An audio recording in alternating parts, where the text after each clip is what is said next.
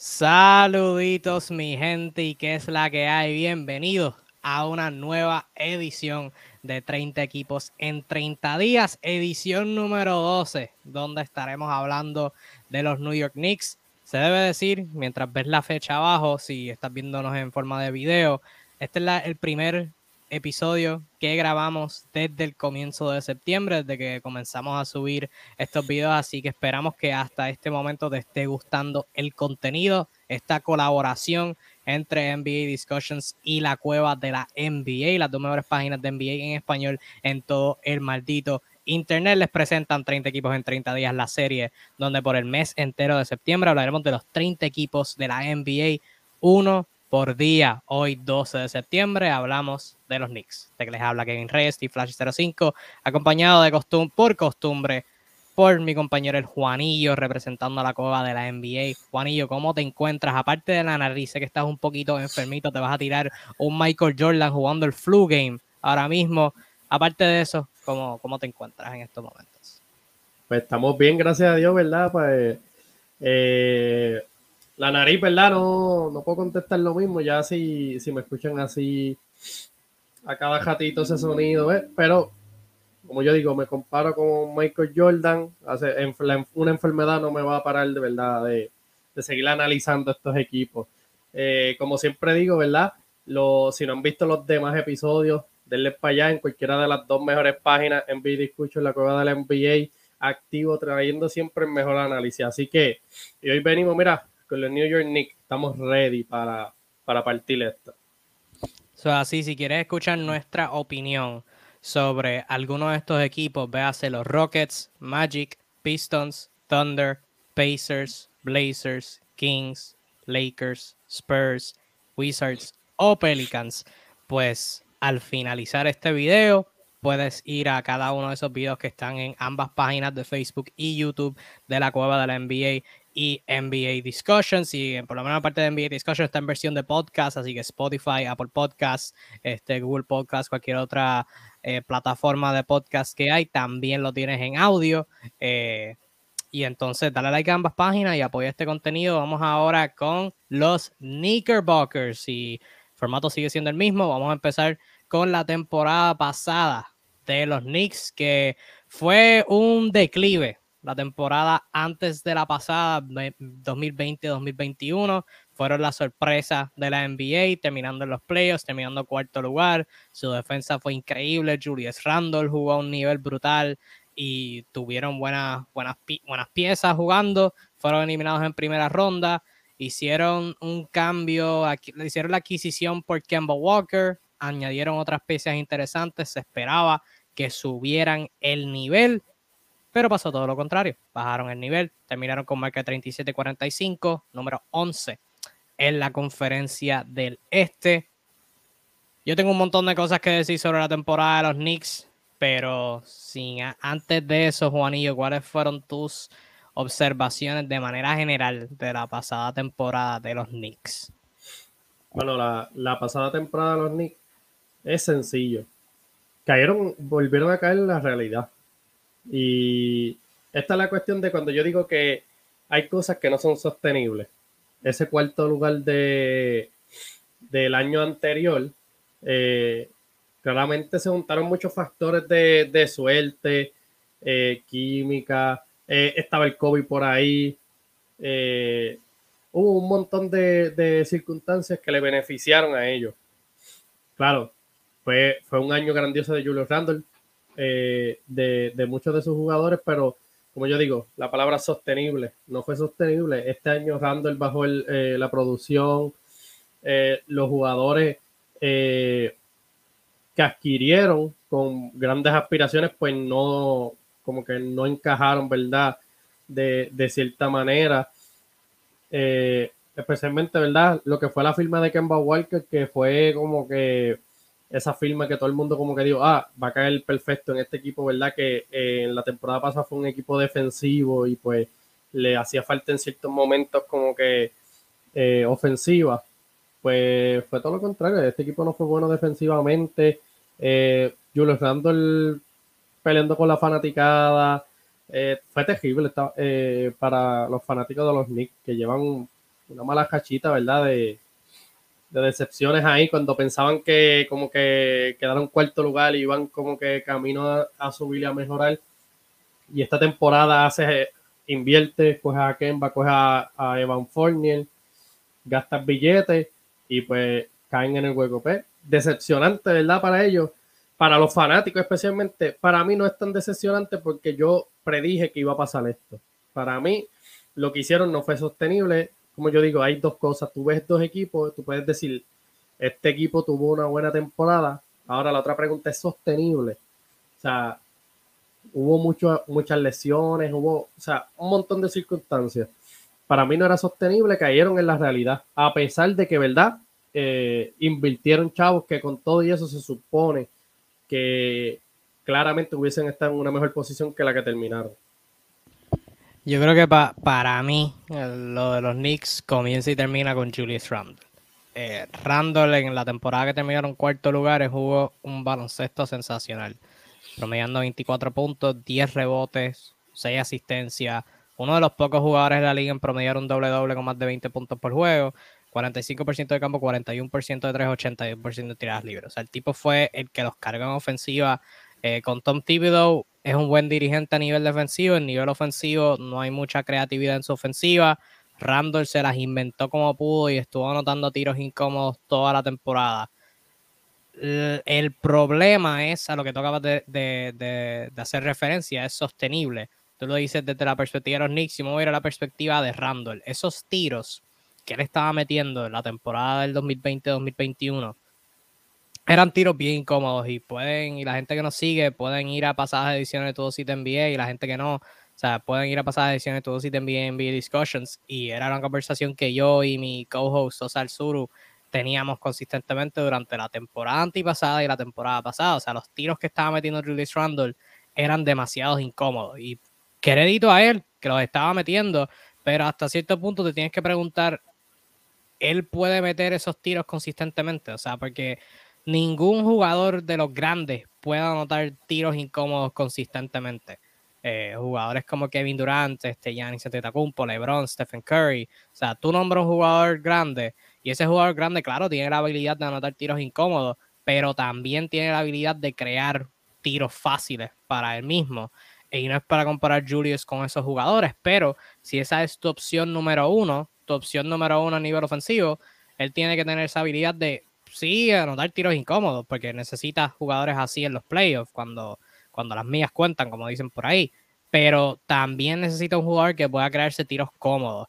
Y Randall no se estaba creando tiros cómodos. Eso se tradujo a que la temporada pasada haya bajado sus promedios en la mayoría de las estadísticas este, significante. Bajó su promedio de puntos de 24 a 20, sus rebotes de 10 a 9, a 9.9 no hay mucha diferencia ahí, sus asistencias de 6 a 5.1, su porcentaje en tiros del campo de 45% a 41%, su porcentaje de 3 en los mismos intentos, 5 por juego, de 41% bajó a 30.8%, un declive de 11%, y hasta en tiradas libres de 81% a, a 75%, y jugó un juego más. Sus turnovers se mantuvieron igual en 3.4. Eh, no fue una buena temporada para Randall y fue el proceso. O sea, el proceso fue el mismo y pues se vio ahí la diferencia. El rol de RJ Barrett en el equipo tampoco me gustó y RJ Barrett hablaremos del después porque pasa algo, eso algo notable este, recientemente antes de nosotros grabar. Em, pero Barrett sí promedió 20 puntos, 5 rebotes, 3 asistencias. Tuvo no tuvo buenos porcentajes del campo, de 40%, 40 del campo, 34% de 3. Eh, sus porcentajes bajaron de la temporada pasada. Sus números, su promedio de puntos mejoraron, pero realmente eh, su rol en este equipo no me gustó la temporada pasada. Sentía que demasiado tiempo se quedaba parado en una esquina haciendo nada. Eh, y eso como que no, no lo veía muy factible. Pensé que era alguien que tenía que manejar el balón más y no, eso va más atado al punto que hice anteriormente con la falta de creatividad que hay en la ofensiva de Tom Thibodeau. Tú mencionaste a Ben Fournier, como tirador fue bueno, 38% de 3, 38.9, así que puedes redondear a 39, pero de campo 41%. Eh, eso no es tan bueno, o sea, fue un buen tirador, él y Randall formaron un buen dúo en esos pick and roll, en esos pick and pop, en, esa, en esos handles, esos DHOs, pero solamente 14 puntos por juego. Creo que los Knicks esperaban más. Derrick Rose, que fue alguien que los ayudó un montón en los playoffs, solamente jugó 26 juegos.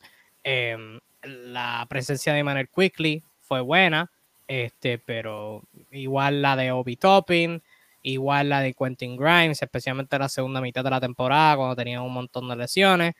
Pero tú lo mencionaste, el proyecto de Kemba Walker eh, no funcionó. Tuvo unos buenos periodos a mitad de temporada, particularmente cerca del día de Navidad, donde estaba teniendo, tuvo un triple doble el día de Navidad. Este, luego de eso tuvo, tuvo como dos juegos corridos, 40 puntos algo así. O sea, tuvo un buen periodo, pero por lo general 37 juegos con los Knicks, 11 eh, puntos nada más, 40% del campo, 36% de 3. El fit en ofensiva no fue lo que se esperaba y simplemente a nivel físico, quizás a Ken Walker ya, ya no le queda tanto, con tanta lesión de rodillas, se le ha ido la rapidez, que no es algo que puede mantener consistentemente. Y pues se le va la rapidez, se le, va se le fue la amenaza del tiro, no es lo más grande del mundo, o sea, es bien pequeño en, en el contexto de NBA, eh, que entonces pues realmente no, o sea, fue, fue un experimento fallido ahí y una vez eso falló, pues era básicamente el mismo equipo pero peor, porque el proceso siguió siendo el mismo y pues, como tú lo mencionaste, no era algo sostenible, así que eh, los Knicks necesitan un montón de mejoras, sí debo destacar las cosas positivas de su temporada, mencioné a Quickly, mencioné a Topping, eh, debo también mencionar a Jericho Sims y a Miles Bride, que fueron dos jugadores jóvenes que contribuyeron decentemente en, en las pocas oportunidades que tuvieron ahí el, fin de la temporada cuando no estaban jugando para nada y cuando tenían un montón de jugadores lesionados, pero por lo general, eh, sí, como tú lo mencionaste, eh, fue un fracaso. Entonces, quisiera la temporada muerta para buscar mejorar ese fracaso? Pues hicieron un par de cositas interesantes. La más notable de ellas, firmar a Jalen Bronson a un mega contratazo de más de 100 millones. También firmaron a Isaiah Hardenstein, que fue centro suplente de los Clippers la temporada pasada. Retuvieron, o debo decir, adquirieron en el draft a Trevor Keels, jugador de Duke. En la agencia libre retuvieron a dos centros jóvenes en Mitchell Robinson y a Jericho Sims. Y lo más reciente que hicieron fue firmar a RJ Barrett a una mega extensión de más de 100 millones, cuatro años 120 millones.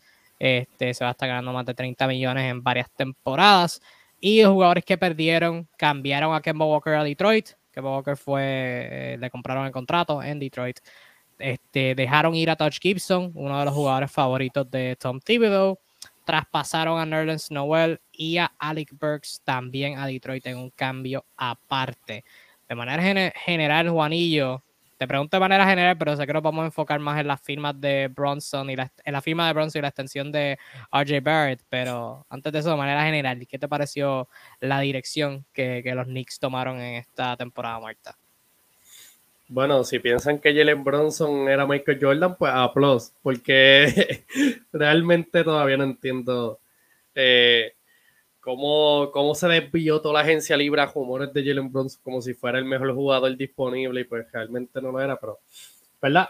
Eh, mano, pues no mejoraron, para mí no, no cambiaron, o sea, la única firma, ¿verdad? Está bien, Jalen Bronson es, eh, no me malentiendan, es un excelente jugador, pero por la cierta cantidad de dinero, pues hacemos un balance de lo que ellos necesitan, pues vamos a decir, fue una buena firma, pero hubiese sido mejor, ¿verdad? Con menos cantidad de chavos. Perdón.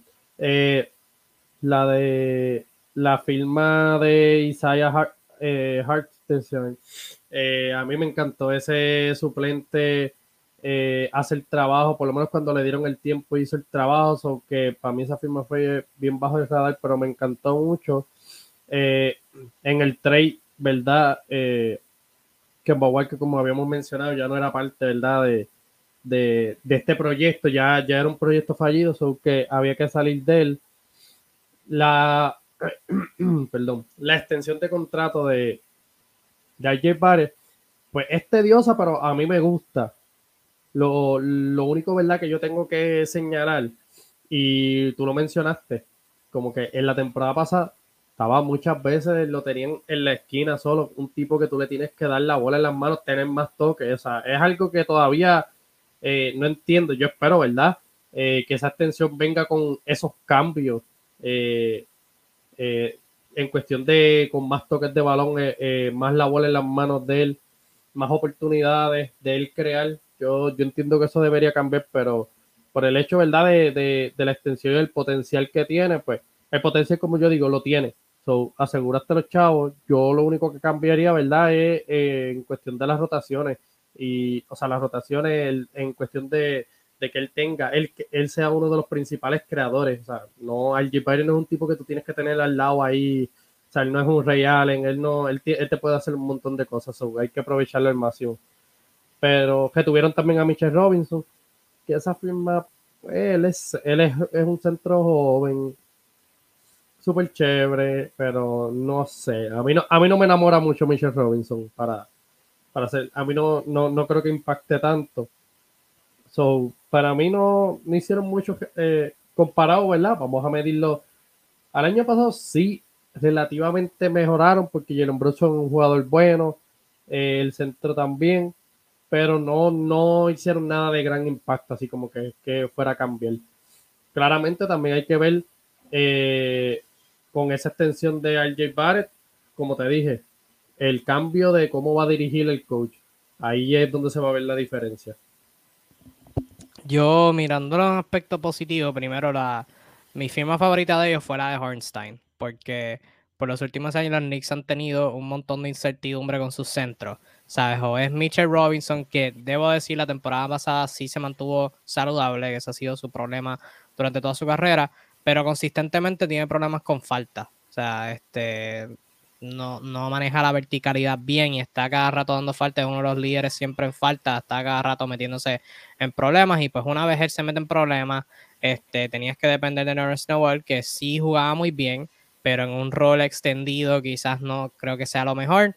Y también la temporada pasada se perdió un montón de juegos.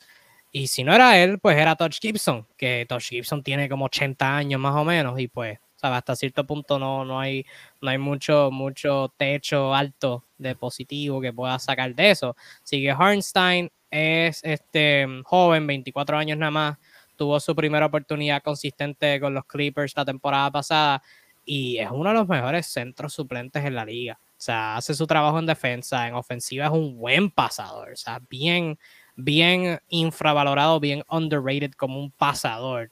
Este, o sea, tienen que ver para dejar con los Clippers, eh, de, tipos de pases que hace.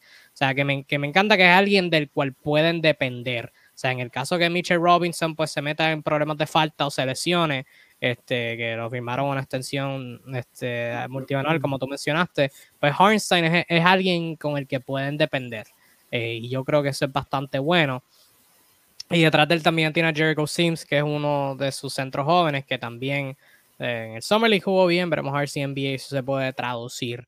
Entonces, la firma de Jalen Bronson, obviamente la cantidad es bien alta. Eh, que eso no tengo que decirlo, tú lo, dijiste, lo dije cuando, cuando pasó, un montón de gente lo ha dicho.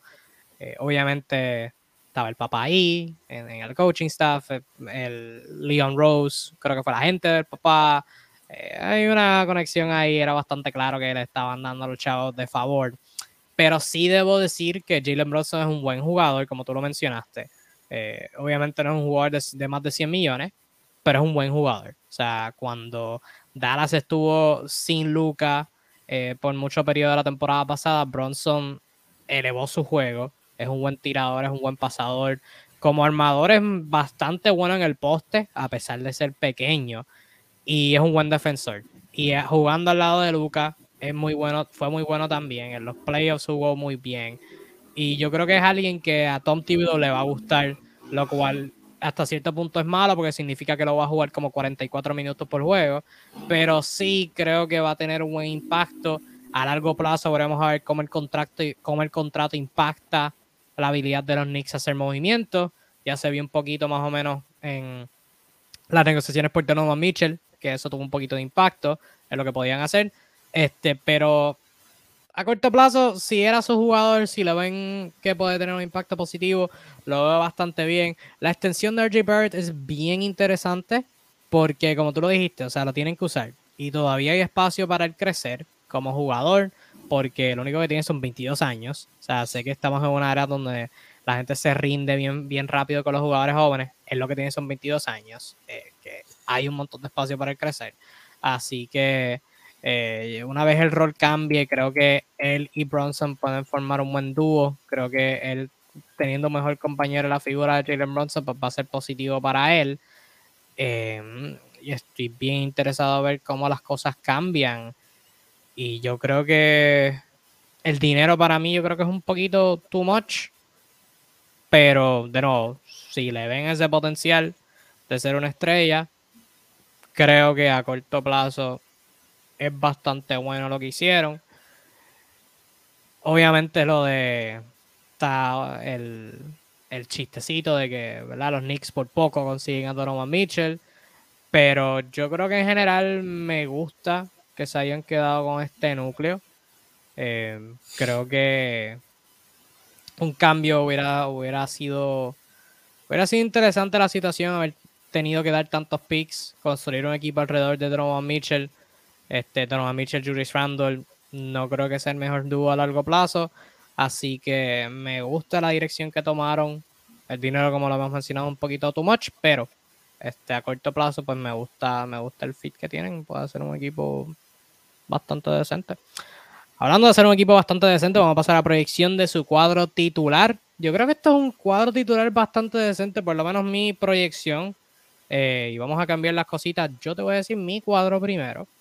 Este, para, no mantenerlo todo monótono. Mi cuadro sería el hombre de la hora, el Michael Jordan de los Knicks, Julian Bronson de armador, Evan Fournier al lado de él en el backcourt, o RJ Barrett, realmente no importa el que juegue la dos, el que juegue las tres, eh, no importa. Eh, uno va a ser Evan Fournier y el otro va a ser RJ Barrett. De a Julius Randle y el centro titular Robinson. Juanillo, ¿tú difieres en algún punto o estamos iguales? Estamos iguales menos en centro. En centro yo tengo a, Isaiah. Es que yo lo veo más como centro. Yo creo que él, puede florecer más como centro suplente.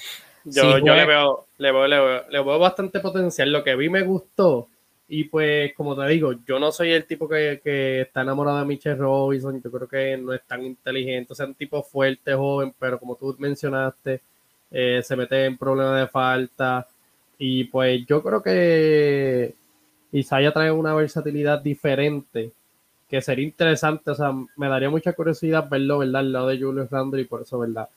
Yo lo tengo como centro titular. Yo creo que para mí va a ser una dinámica interesante quién juega más entre ambos, porque yo creo que Harnstein puede venir desde la banca, pero este, jugar más minutos que Robinson como quiera. Pero creo que como regular tienes que empezar con Robinson y Harnstein, formar esa dupla con Quickly, con Rose y tendrían una segunda unidad bien interesante. Alguien que podría formar parte de esa segunda unidad, cuyo rol, cuyo rol en el equipo eh, se ve bastante interesante. Es alguien que no hemos mencionado en los primeros 20 minutos de este video, Cam Reddish, que vino eh, a media temporada de Atlanta.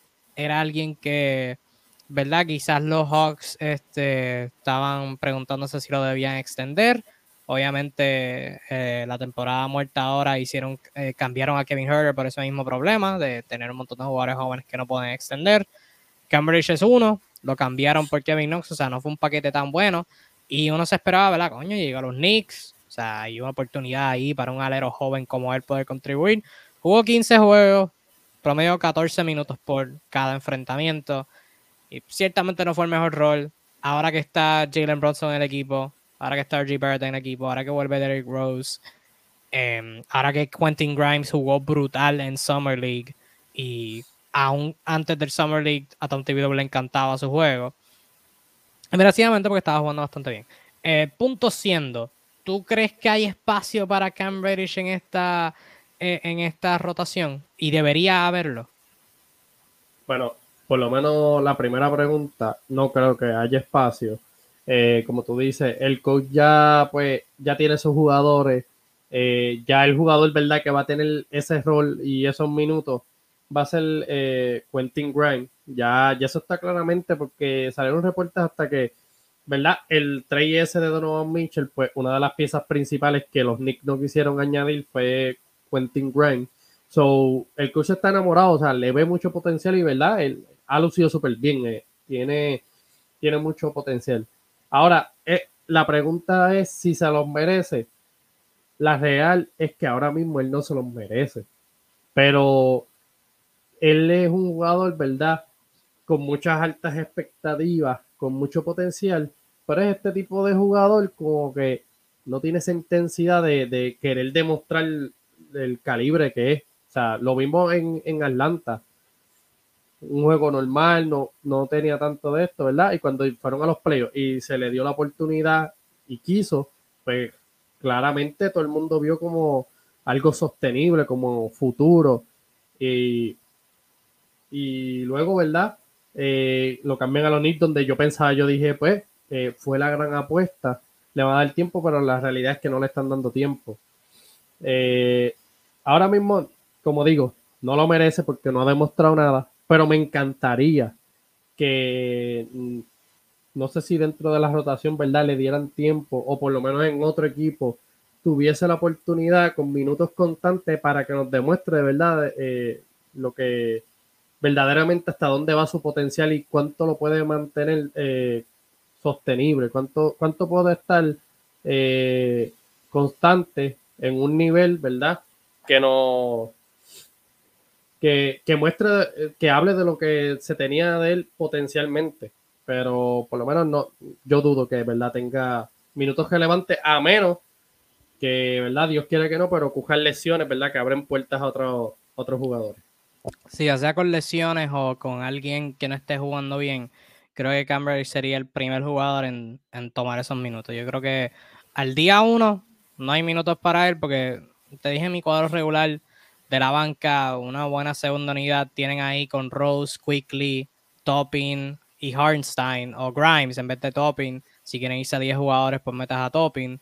Este, tienen a Miles McBride, que también puede ser un tercer armador desde la segunda unidad. Eh, pero Cam Reddish, o sea, como tú lo dijiste, bien inconsistente durante su, tiempo en, la NBA, o sea, con Atlanta y su tiempo con los Knicks, eh, aunque con los Knicks no tuvo mucha oportunidad, pero, o sea, el tiro de afuera a veces está caliente y a veces está que no mete una. Eh, su manejo de balón a veces se ve increíble y a veces se ve que, ¿verdad? No, no hace nada fuera del otro mundo. Este, su defensa a veces se ve brutal y otras veces, pues, no, no, se, no, está, no está deteniendo a nadie. Y tiene un montón de potencial porque tiene brazos largos, mide 6'8, o sea que puede jugar tres posiciones, de la 2 a la 4. Eh, tú puedes meter en cualquiera de esos espacios y si está jugando bien, puede contribuir positivamente. Eh, sabes que es alguien que, podría tener espacio. A mí lo que me parece curioso es que los Knicks, o sea, es una de esas dinámicas donde la gerencia hace un movimiento, pero la gerencia no es la que da los minutos. O sea, la gerencia hizo este movimiento pensando quizás que Cam Reddish, que esa gente libre al final de esta temporada, gente libre con restricciones el verano que viene, podría ser parte de su futuro, pero obviamente pues Tom Thibodeau no lo va así. Entonces pues tiene esa dinámica donde quizás vemos a ver si algo cambia, si la agencia se mete ahí y le dice, mira, hicimos esta apuesta, dale break y vamos a ver si se suelta, si no, pues buscamos cambiarlo otra vez esta temporada, eh, pero yo creo que eh, tienen que, que averiguarlo, tienen que averiguar esta temporada, pero como tú mencionaste, es alguien que, que si, si otro jugador no está jugando bien o si se lesionan, pues él va a tener esos minutos. Y otro jugador que me llama la atención un montón es Emmanuel Quickly, que ha tenido una carrera interesante en la liga hasta el momento. Eh, como novato, pues fue un, fue un pick tarde de primera ronda. Nadie tenía muchas expectativas sobre él. Y como novato, tenía una flotadora increíble que no fallaba ni una y tomó fuego. La temporada pasada estaba jugando muy bien. Este, los Knicks entonces este, hicieron, ¿verdad? Empezó a jugar Derrick Rose en el equipo y pues ahí se veía como que esa curiosidad de cómo se iba a ver eh, la dinámica de, de Quickly con Rose en el mismo equipo para mí se vio bastante decente. Rose sirvió como un buen veterano y tenían esa, esa dinámica de ser dos armadores pequeños, este, ofensivos en, ese equipo que le dio oportunidad a Quickly un poquito a, sobresalir. Ahora en esta su tercera temporada, ¿cuál tú ves que pueda ser el rol de Quickly? Que ahora, pues, con la adición de Bronson, que no, se ve un poquito limitado también, porque quizás la temporada pasada, cuando se fue Kemba Walker, pues había un, una, una puerta rotante de, de, armadores que estaban entrando. O sea, podía ser Derrick Rose, podía ser Quickly, podía ser McBride, este, Kemba Walker cuando tuvo un buen periodo. Pero ahora que está Bronson, Bronson no es alguien que va a ser así de inconsistente. O sea, Bronson va a tener esa posición consistentemente. ¿Sabes? Que, ¿Cuál tú ves que pueda ser el rol de Quickly en esta versión de los Knicks? Bueno, claramente, como tú mencionaste, eh, los minutos de Bronson van a estar ahí. Pero la verdad, de, su contrato y de esto, él va a ser un jugador consistente, sus minutos van a estar ahí. So yo diría más, yo le veo mucho potencial a Iman Quickly, me gusta lo que he visto. Eh, yo creo que él puede, puede ser el pointer de la segunda unidad. Yo sé que está Derrick Rose ahí, pero ya Derrick Rose, ¿verdad? Eh, factor lesiones, factor la edad. Yo creo que los minutos se deberían distribuir así. Obviamente Bronson es el más minutos que va a coger, claramente. Luego sería Quickly y tercero Rose. No estoy diciendo que Rose, ¿verdad? No, jugaría porque el factor veteranía y lo que trae, ¿verdad? Es súper útil. Y como tú mencionaste, hasta el lado de Dimane Quickly eh, se vieron bastante bien. So, yo diría que, va a ser el, segundo lugar de ellos con más minutos. Debería serlo, ¿verdad? Eh, haciendo el análisis acá, pero la gerencia de los Knicks, ¿verdad? A veces sorprende muchas cosas. Pues volviendo, ¿verdad? Un poco atrás de lo de lo de, se me fue el nombre, Carredis. En cierto punto ya tú sabías que la temporada estaba abajo y con, con todo y eso no dieron minutos para ver si por lo menos a final de temporada veías algo sostenible. So, esas son movidas que yo cuestiono, pero debería ser así, ¿verdad? Eh, yo creo que la segunda unidad la podría llevar bien. Ha hecho un excelente trabajo, ser un anotador eficiente y yo creo que podría dar un salto más, ¿verdad? Eh, siempre y cuando, ¿verdad? Le, le, le dé los minutos como, como se debe. Sí, a mí me gusta el potencial de Quickly jugando con Rose en cancha. Creo que los dos jugarían al mismo tiempo. Y también puede jugar con Bronson en la, en la cancha. O sea que Quickly es ese armador que lo pueden meter donde sea. O sea, puede ser el armador de, de, un cuadro. Puede jugar con Bronson si sientas a Fournier o a Barrett. Puede jugar con Rose. O sea, pues, él va a ser excelente. yo creo que por lo, va a ser para mí, proyectándolo, creo que va a ser una historia de dos mitades para Quickly, eh, dependiendo cómo vaya la temporada. Este, puede al principio pues va a tener ese rol quizás minimizado, jugando 15, 20 minutos por juego entre siendo armador principal y siendo escolta. Eh, para contexto, su primera temporada jugó 19 minutos, su segunda jugó 23. Así que yo lo como que en ese range de 15, 20 minutos por juego en la primera mitad de temporada. Si para la segunda mitad no están jugando bien, eh, Derrick Rose tiene una opción de equipo para la temporada que viene en 15 millones. Creo que Rose es una, uno de los, si está jugando bien si está saludable, se debe decir, creo que va a ser uno de los, de los mejores jugadores disponibles a mitad de temporada. Este, si está jugando bien y si está saludable, debo establecer nuevamente. Y si se da un cambio, pues Bruce se va para, un, para alguien que, esté, que, sea un buyer. Eh, Quickly ahí inmediatamente pues va a tomar las riendas como el armador de, de, esa segunda unidad y ahí es que puede tomar unos 20-25 minutos, puede jugar al lado de Bronson, defiende y juega con intensidad, o sea que quizás hayan ciertos macheos donde sientes a Fournier eh, y juegues a, Quickly un montón de tiempo y quizás cierre juegos. Este, tiene que mejorar los porcentajes, o sea, ha lanzado sus dos carreras, sus dos temporadas, debo decir, por debajo del 40% del campo. Necesita mejorar eso. Eh, pero fuera de eso, yo le veo un buen rol. Le veo un buen rol para, para Quickly. Eh, traduciendo, moviéndonos al equipo como tal, Predicción de récord. ¿Qué temporada buena pueden tener los Knicks? ¿Qué temporada mala pueden tener los Knicks? Si no has visto, pues sabrás que hacemos eso. Damos nuestras dos alternativas, el mejor caso y el peor caso de ese respectivo equipo. Nuevamente, cambiando la dinámica, te voy a dar mis predicciones primero. Mi peor caso para los Knicks, el que quizás termine pasando, es que terminen 12 en el oeste, un lugar por debajo de lo que terminó la temporada pasada solamente terminarían mejor que los Magic, Pacers y Pistons. En su mejor caso, en el caso de que Bronson encaje, que Randall juegue como un all nuevamente, que le tengan un mejor rol para Barrett y mejoren su defensa, porque la temporada pasada no tuvieron una buena defensa, pueden terminar en el plane como el séptimo lugar en el este. En su mejor caso, podrían terminar como el mejor equipo en el plane. Tendrían mejor récord igual que Detroit, Orlando e Indiana.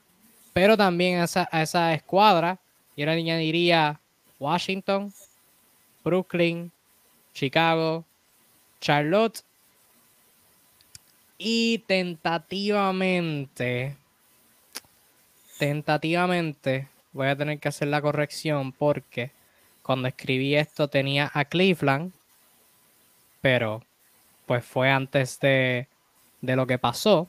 Así que voy a hacer el ajuste y voy a decir Toronto.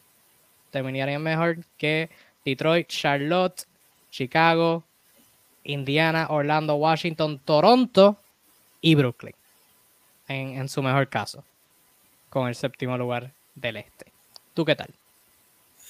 Bueno, yo en su peor caso eh, los tengo en la posición número 13. Pero en el mejor caso, eh, yo los tengo en el plane en la posición 9.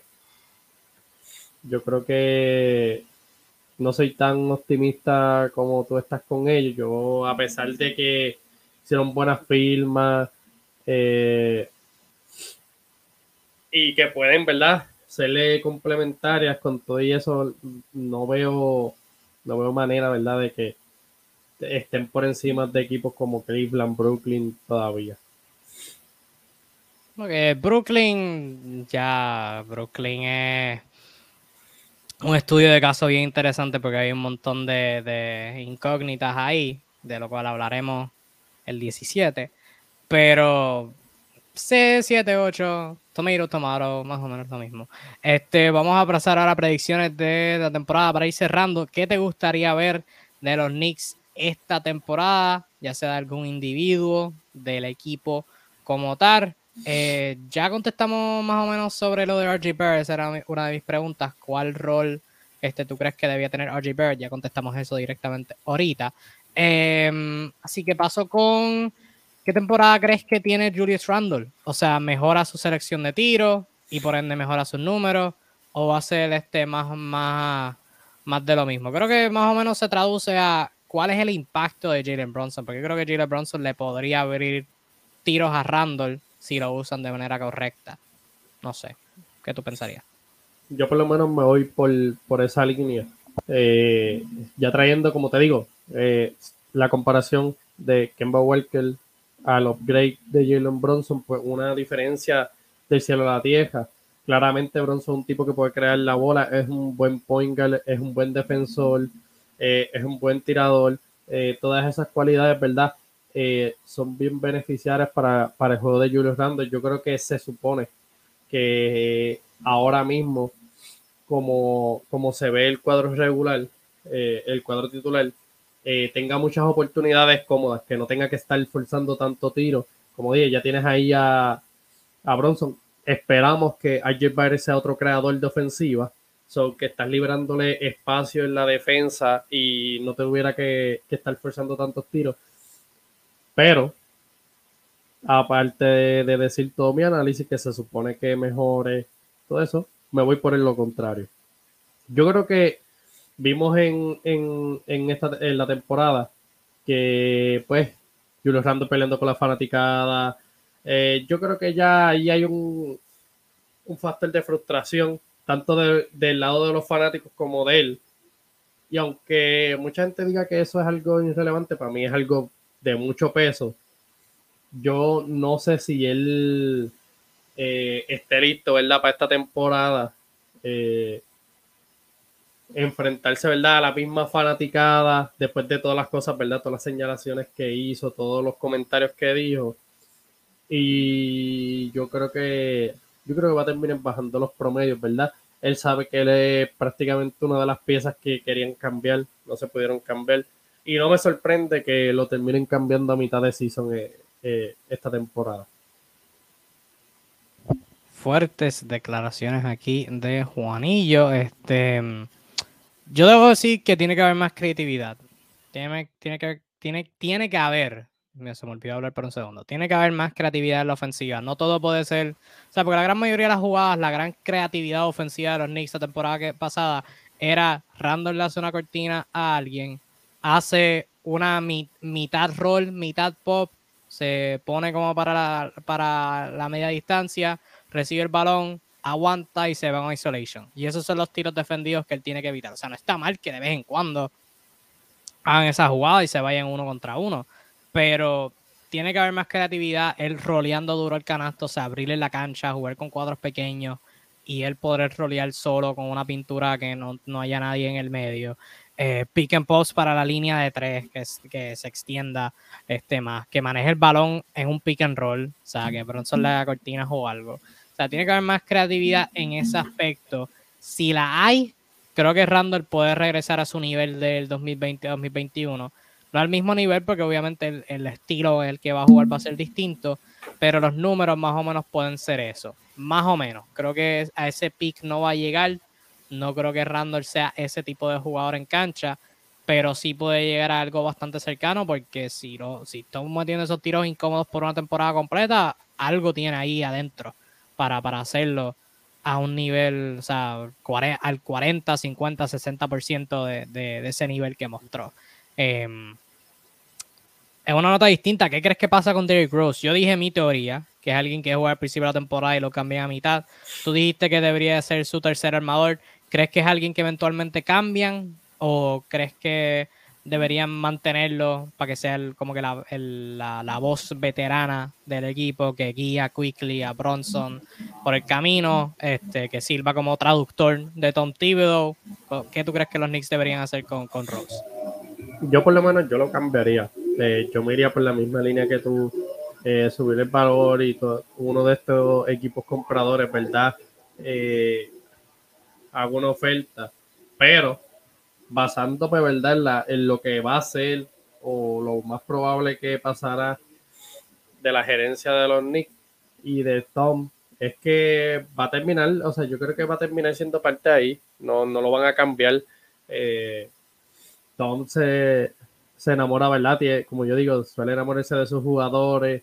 Eh, como yo digo, Derrick Rose, eh, tuvo Ty Gibson, ¿verdad? Estuvo, pero tuvo un tiempo que, en ciertos momentos se le cuestionaba las rotaciones porque podía darle minutos a ciertos jugadores, pero eh, yo pienso que, no, no, lo van a cambiar, ¿verdad? Si, si, si los Knicks toman en consideración mucho a Tom, pues no, no lo van a terminar cambiando. Yo me hubiese ido por la línea de, subir el valor y terminar, y terminar cambiándolo. Me hubiese eh, encantado que Quickly, ¿verdad? Sea como que el líder en esa segunda unidad y tenga más, más protagonismo. Aparte de Quickly, porque lo has mencionado como cinco veces, te tiene enamorado. Aparte de Quickly, ¿quién más? ¿Hay algún jugador joven en esa segunda unidad que te llama la atención que, pueda tener una buena temporada? Quentin Grant. Eh, yo creo que, verdad, eh, es el tipo de jugador que, como digo, no lo cambiaron. Los Knicks eh, trastearon bien, tiene mucho potencial, ha lucido bien. Yo creo que si le dan los minutos, va a ser parte clave, yo diría, para la franquicia. Si hacen las cosas como se deben, este va a ser, esa va a ser una pieza para el futuro de la franquicia. Pienso igual, realmente me gustó, o sea, cuando Tom Thibodeau le empezó a dar minutos la temporada pasada, yo dije, ok, defiende, es un 3D, es bueno, es sólido, pero lo que demostró en Summer League este, fue increíble. Y sí, es Summer League, la competencia es peor, pero es un 3D. Y todo el buen equipo contendor necesita un buen jugador 3D. Eh, si los Knicks necesitan ayuda en ofensiva y necesitan ayuda en defensa, Quentin Grimes puede proveer eso. Eh, me, gusta, me gusta más que Quickly en mi caso. O sea, me gusta más que Quickly eh, su rol en este equipo, el impacto que puede tener. Me, gusta más de, me gusta, es el lugar que más me gusta de todo el equipo, de, los que, ¿verdad? Nadie, nadie, está hablando, quizás en general, porque me gusta más que Barry, me gusta más que Bronson. O sea, me gusta lo que, lo que ha demostrado y, eh, habré criticado a Tom Thibodeau un montón, pero tengo que respetar la visión que tuvo al darle minutos tan temprano y ver y reconocer que, que podía contribuir temprano en la, en la temporada antes de que yo lo viera. Este, aparte de eso, para antes de cerrar, ¿hay algo que no hayamos comentado? ¿Hay algo que no hayamos dicho que, te gustaría añadir sobre los Knicks? ¿Expectativas que tengas sobre ellos o algo así? No, voy a abrir con una pregunta. Porque mencionaste, ¿verdad? A, a todos esos jugadores jóvenes. So, te faltó uno. No le tienes expectativas o nada de. No te gusta para nada Obi Topping. Em, para mí, eh, Topping no, no moja y no empapa. O sea, este, puede dar minutos sólidos, puede ser un buen centro de small ball, pero no sé, tiene que, tiene que, si provee energía en defensa consistentemente, pues eso sí lo puede, porque tuvo unos periodos, o sea, tuvo unos periodos de unos eh, durante la temporada pasada, o sea, él entraba y unos 4 o 5 minutos donde traía energía, corría la cancha. O sea, me acuerdo de ese, ese primer juego de playoff que jugaron los Knicks en el, en el, en el MSG y tuvo una jugada donde le tiraron un puente aéreo y él, y él la encestó. O sea, tuvo ese periodo jugando con energía y terminando ese puente aéreo. O sea, jugadas así de energía son las que puede traer. O sea, que en ese rol en particular me gusta. Pero en un rol, obviamente fue su pick de lotería. Sabes que si idealmente tú lo traes a alguien de lotería para que sea mejor que eso. Pero en un, o sea, mirándolo solito como jugador, obviando el hecho que fue un pick de lotería, pues me gusta en ese sentido. Pero para ser alguien que pues cambie la dinámica drásticamente del equipo, pues no tanto. ¿Tú, tú, lo, tú lo ves así? Sí, sí, yo, yo iba por esa línea porque yo, yo lo veo como exactamente un buen role player, un buen jugador que en ciertos puntos, ¿verdad? Te puede traer energía y eso. Pero, ¿verdad? Es como que si lo cuentas así es lindo, lo, lo que lo hace feo es que full lottery pick. Y pues mucha gente en cierto punto pensaba que ese iba a ser uno de los jugadores trascendentales de este equipo, ¿verdad? Y pues la real es que no. Bueno, por lo menos si, si esto en tres, cuatro años cambia, pues va a ser algo sorpresivo, porque por lo menos por lo que se ha visto, eh, se ve a sí mismo como un buen jugador de role player. Eh, pero puede, ser parte, ¿verdad? En, ese rol. Eh, yo, yo también quiero aclarar que yo creo que Quentin Grant a largo plazo va a ser, va a producir más que, que Quickly. Pero, ¿verdad? Ahora mismo, en esta temporada, eh, pues por eso he mencionado bastante a Quickly, porque creo que el, más preparado para aportar y el que va, a tener más minutos, o no sé, ¿verdad? Pero creo que es Quickly. Pero Quentin Grant, como tú dijiste, en Summer League eh, hizo un montón de cosas, ¿verdad? Que, que, que, nos dejó impresionados es Summer League, pero yo creo que, que eso es sostenible. Yo creo que si le dan los minutos y las oportunidades, lo, los va a ayudar. Bueno, con eso, si no tienes nada más que añadir, yo no tengo nada más que añadir. Con eso cerramos esta edición de 30 equipos en 30 días, edición número 12, hablando de los Knicks. Esperamos que te haya gustado esta edición. Déjanos un like, déjanos tu comentario si estás de acuerdo o en desacuerdo con cualquier cosa que hayamos dicho durante el transcurso de este, de este video. Compártelo con tus amistades seguidoras del baloncesto y nuevamente, si quieres escuchar opiniones sobre los Pelicans, Wizards, Spurs, Lakers, Kings, Blazers, Pacers, Thunder, Pistons, Magic o Rockets y o Rockets, de cualquiera de ellos, esto de todo, de uno, de dos, de tres, de lo que tú quieras, pues hay un videito para ti en donde sea que estés viendo esto, escuchando esto. Eh, ya hemos subido todos esos videos, así que muy pendiente que esto sigue. Apenas es el 12, nos falta más de la mitad de los equipos de la NBA y esperamos seguir prendiéndote las redes en fuego con un nuevo video diariamente y el de mañana va a estar bueno. Sintoniza a ambas páginas mañana 13 de septiembre donde estaremos hablando de el equipo que mucha gente ve como los favoritos para el campeonato, los Clippers de Los Ángeles. Así que ese episodio va a estar muy, muy, pero que muy bueno. Sintonízalo mañana hasta ese punto. Eh, de parte de Juanillo, he sido Kevin Reyes y Flash 05. Gracias por sintonizarnos y cuídate mucho, que tengas un lindo resto de tu día y nos vemos en la próxima. Chao.